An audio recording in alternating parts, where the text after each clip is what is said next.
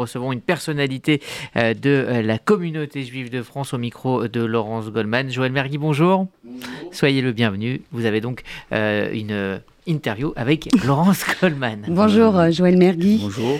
L'actualité euh, est dominée cette semaine par la situation euh, en Israël avec ces deux attentats samedi, dont l'un devant une synagogue de Neve Yaakov à Jérusalem qui a fait sept victimes, dont un enfant de 14 ans. La communauté juive française, bien sûr, est aux côtés de la population israélienne endeuillée. Quelle a été votre réaction lorsque vous avez appris ces attaques commises un jour de Shabbat?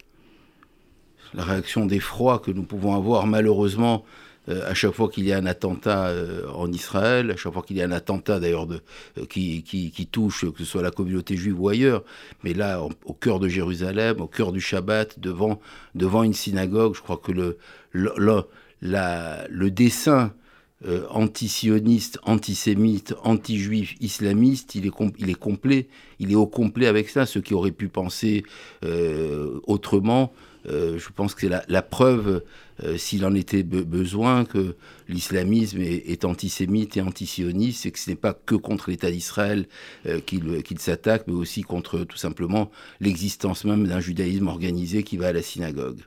Lorsqu'on voit que l'auteur du deuxième attentat à proximité de la cité David, toujours à Jérusalem, était un enfant de 13 ans, qu'est-ce que ça vous inspire comme commentaire? Ce n'est pas étonnant quand on, sait l'enseignement à la haine qu'on retrouve dans les, dans les manuels scolaires, quand on sait le, que l'argent euh, de l'aide qui est, internationale qui est donnée euh, aux, Palestiniens sert aussi euh, d'une part à, l'enseignement de la haine, d'autre part parfois à, payer, à récompenser les, les, familles des terroristes en, les indemnisant, je crois qu'on crée un climat un état d'esprit euh, qui, favorise l'antisémitisme, qui favorise l'islamisme, qui favorise le terrorisme tout simplement. Est-ce que vous redoutez, en tant que responsable communautaire français, une importation des tensions en Israël sur le sol français? On se souvient, on a tous en mémoire hein, ce mois de juillet 2014 avec cette explosion d'incidents et de manifestations à caractère antisémite. Est-ce que vous avez des inquiétudes à ce sujet? Ben, L'antisémitisme, malheureusement, perdure dans notre pays. Je crois que les derniers rapports l'ont montré. Mais en lien avec euh, la situation en Israël je, je, ne sais pas si c'est en lien avec la situation en Israël, parce qu'on a on a souvent voulu parler d'importation de, conflits. Mmh. Euh, on a pris conscience ces dernières années que ce n'est pas une importation de conflits, c'est une, idéologie islamiste euh, qui, euh, qui, traverse le monde, qui traverse le, monde libre et, qui s'est attaqué aux juifs en Israël, qui s'est attaqué à Israël, qui s'est attaqué à l'existence d'État d'Israël, qui s'attaque maintenant, de, qui s'est attaqué aux, aux, juifs dans le monde. J'étais hier un gala organisé par la famille Sandler pour, pour rappeler la, mémoire de, euh, des, enfants Sandler et Monsonego qui ont été assassinés à Toulouse. C'est le même, c'est la même haine euh, qui tue partout et, qui tue aussi l'ordre établi, euh, la démocratie, qui s'est attaquée à, toutes les valeurs de, nos sociétés. donc oui, à chaque fois qu'il y a des tensions supplémentaires on peut se dire qu'il peut, il peut en avoir d'autres dans d'autres pays, mais je crois qu'il n'y a pas besoin de ça, il n'y a pas besoin de prétexte. L'islamisme se, euh, se, continue à se répandre sans avoir besoin de prétexte euh, dans la situation avec Israël. Alors, avant de parler du plan de lutte contre l'antisémitisme hein, qui a été dévoilé euh, par la Première ministre et des chiffres toujours inquiétants de, de l'antisémitisme en 2022, un point sécuritaire, si, si, je puis dire, est-ce que les mesures de, de protection policière qui ont été renforcées euh, euh, lors des fêtes de fin d'année vont être maintenues. Est-ce que vous avez des informations à ce sujet? On, est, on, a demain une réunion importante avec les, responsables du SPCJ. On, est en, relation régulière avec le ministère de l'Intérieur. Euh, chacun des présidents de consistoire est en relation avec les, préfets. Je suis en relation avec le préfet de, mm. le préfet de police. Donc on, fait tout dans, notre, dans nos demandes pour que les mesures de sécurité et de protection des lieux euh, se maintiennent, se développent, deviennent statiques quand c'est nécessaire. Euh, est-ce qu'ils sont suffisants?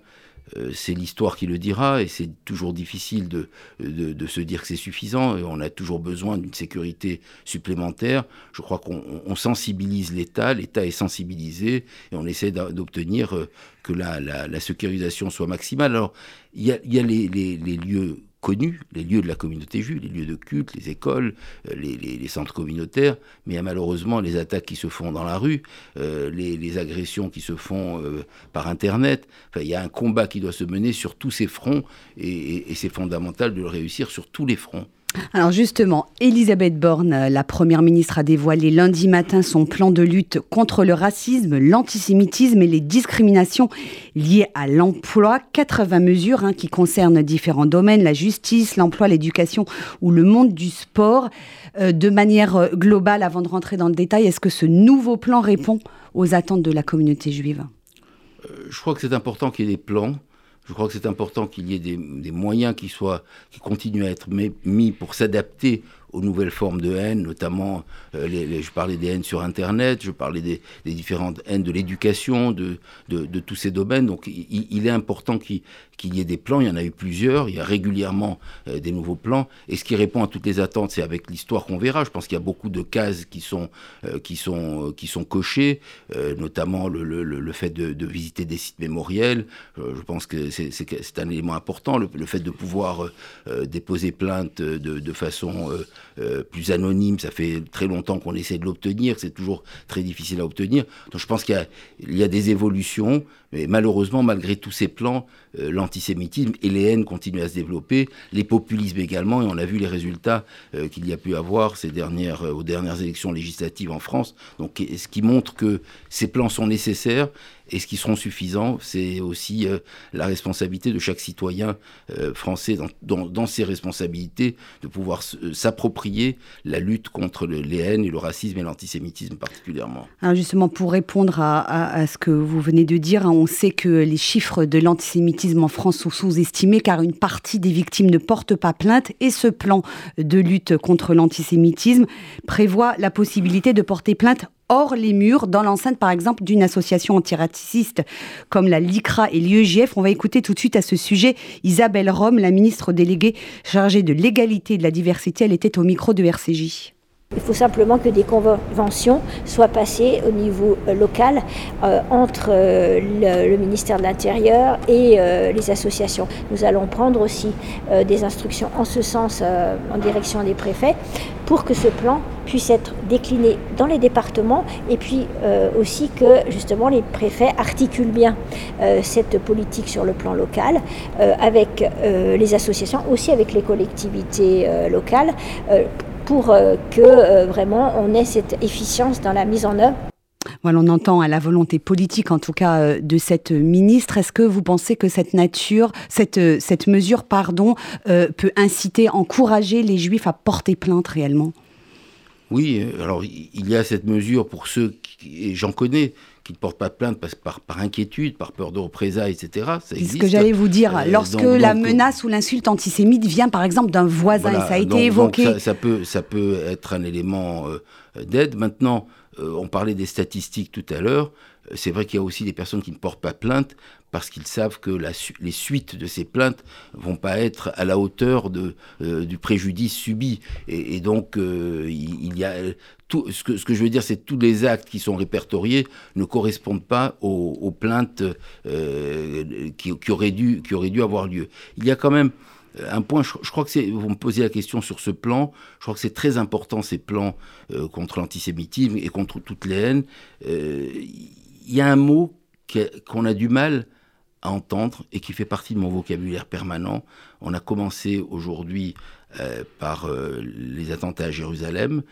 Jérusalem, on a tendance à se dire que c'est, c'est de l'antisionisme, ce n'est pas de l'antisémitisme, c'est, la preuve, ce qui s'est passé à Jérusalem, que l'antisémitisme et l'antisionisme, c'est la même chose. J'aurais aimé que dans le langage euh, qui est porté dans la lutte contre l'antisémitisme, qu'on banalise la possibilité de dire antisionisme antisionisme, c'est de l'antisémitisme. Je ne sais pas, je n'ai pas lu dans tous les détails le plan de, de, euh, de la Première ministre. Je n'ai pas l'impression que le mot antisionisme y, est figuré. Je vous le confirme. Et c'est peut-être, c'est peut-être un, un manque parce que s'il ne figure pas, ça peut laisser penser à certains esprits fragiles euh, que l'antisionisme, c'est une autre catégorie et que ça pourrait être permis. Euh, je me permets de réinsister sur ces ondes pour que même ceux qui nous écoutent, qu'il n'ait pas un complexe à se dire que s'attaquer à la légitimité d'Israël, s'attaquer à des juifs dans, dans, un, dans, une, synagogue, ou en dehors d'une synagogue, ou même, dans des zones qui pourraient être contestées par le, droit international, c'est de l'antisionisme et c'est de l'antisémitisme, c'est la volonté d'empêcher les juifs de, continuer à exister. Il faut que dans notre pays, ça fasse partie de tous les plans de lutte qu'il puisse exister. Ah, il y a deux résultats que, que je voudrais vous faire euh, commenter, puisqu'il y a deux études sur l'antisémitisme en 2022 qui ont été euh, rendues publiques la semaine dernière. Tout d'abord, celle du SPCJ UDI CRIF qui montre que 10% des actes antisémites sont des agressions physiques violentes et que la majorité des actes antisémites sont des atteintes aux personnes, hein, en comparaison avec les atteintes aux biens. Est-ce que ça donne à vos yeux à l'antisémitisme une spécificité particulière par rapport à d'autres formes de discrimination. Le fait qu'on s'attaque en majorité aux personnes. De toute façon, c'est une, c'est une, euh, euh, c'est une forme particulière de haine euh, que l'antisémitisme, parce qu'on connaît, on connaît notre histoire et, on sait malheureusement les, les, meurtres antisémites qui ont pu avoir lieu ces dernières années mais euh, dans ma responsabilité, dans mon rôle de, citoyen, euh, il faut bien entendu combattre toutes les haines, quelles qu'elles soient, que ce soit les haines euh, racistes, xénophobes, enfin toutes les haines doivent être combattues, on ne doit pas laisser la porte ouverte à, une quelconque haine. La, seule chose, c'est que on sait où le, le, siècle dernier, où la haine anti-juive a mené, et, et jusqu'à quel extrême elle a pu mener, qu'aujourd'hui, le, le, petit État juif qui existe au travers, au milieu, quand on regarde la carte il y, a des belles cartes qui sont faites où on voit le point que représente Israël par rapport à tout le monde arabe euh, qui est autour. Ben, il, doit avoir sa légitimité à continuer à exister et à être tranquille dans son existence. Et les juifs citoyens des différents pays doivent pouvoir continuer à, porter une kippa sur la tête et à mettre une mezouza sur leur porte. Euh, comment vous vivez ça, vous qui êtes aux responsabilités de la communauté juive depuis très longtemps, devoir sans cesse rappeler ce que vous nous dites, euh, ce qu'est l'antisémitisme, que l'antisémitisme, l'antisionisme, c'est de l'antisémitisme, parler à vos coreligionnaires, est-ce que vous n'avez pas de temps en temps un sentiment de découragement? Non. Non, parce que, euh, parce que ça fait partie de notre histoire. Euh, je crois que je ne suis pas persuadé qu'il y ait eu des moments dans l'histoire du peuple juif où on a passé euh, un siècle sans avoir euh, des soucis avec ses voisins, avec un pays. On a, on a migré d'un pays à l'autre, on a, on, a eu des, des, des, défis à relever. Ce qu'il y a d'intéressant à côté, c'est le, le paradoxe d'Israël et de la communauté juive.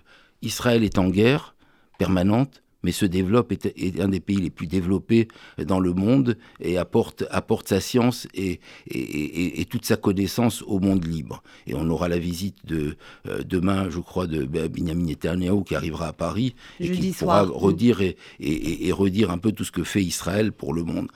Et la communauté juive, dont nous avons la responsabilité conjointement avec la radio, avec, avec les associations, avec le, le consistoire, elle vit effectivement cet antisémitisme. Elle a été touchée par cet antisémitisme. Elle se protège, elle se préserve.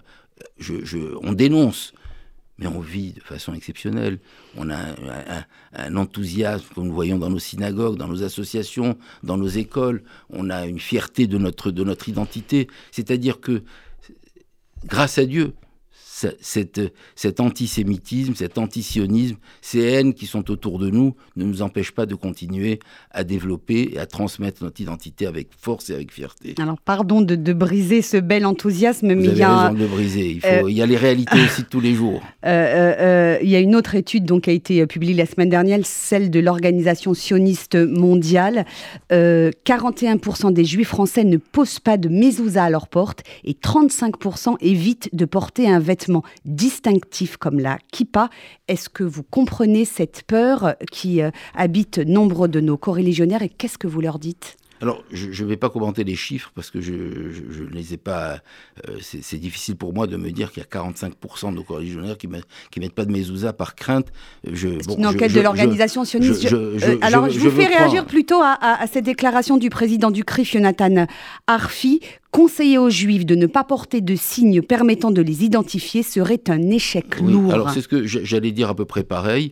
Euh, je pense qu'il y, a, il y a certainement notamment des quartiers, parce qu'il faut, il faut faire une moyenne. C'est évident qu'il y a des quartiers où porter une kippa, euh, personne ne s'inquiète. Et il y a des quartiers où c'est dangereux.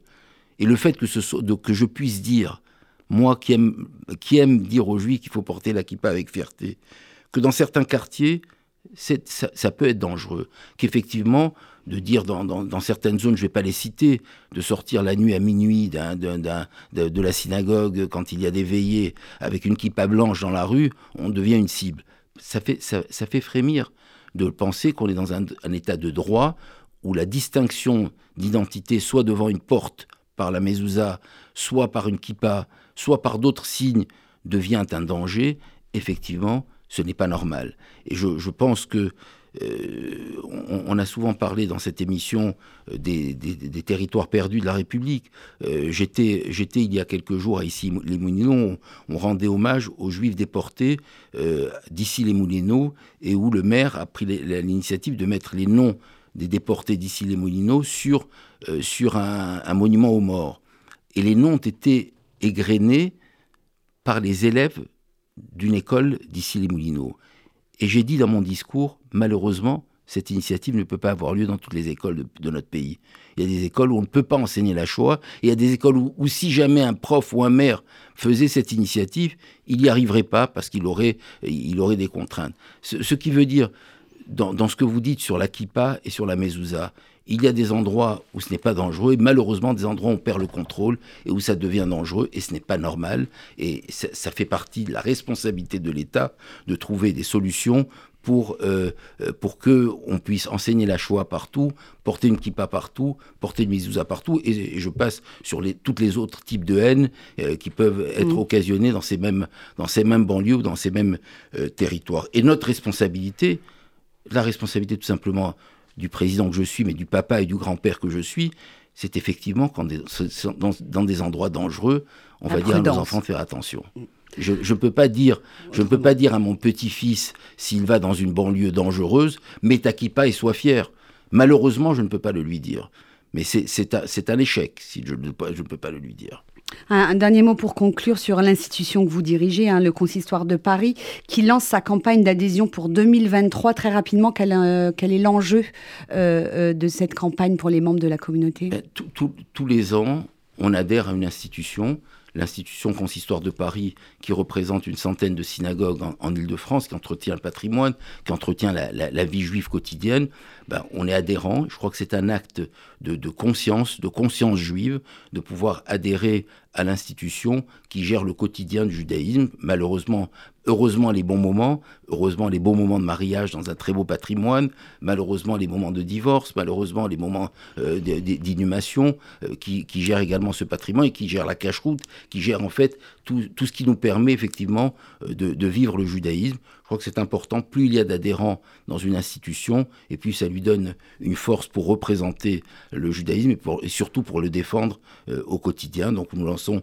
comme tous les ans, une campagne d'adhésion, et j'espère on a parlé d'antisémitisme, d'antisionisme. J'espère qu'il y aura de plus en plus de juifs qui ne, se reconnaîtront dans le travail que font nos institutions et en étant adhérents au consistoire de Paris. C'est un moyen aussi de soutenir toutes les actions que nous menons pour tout le monde.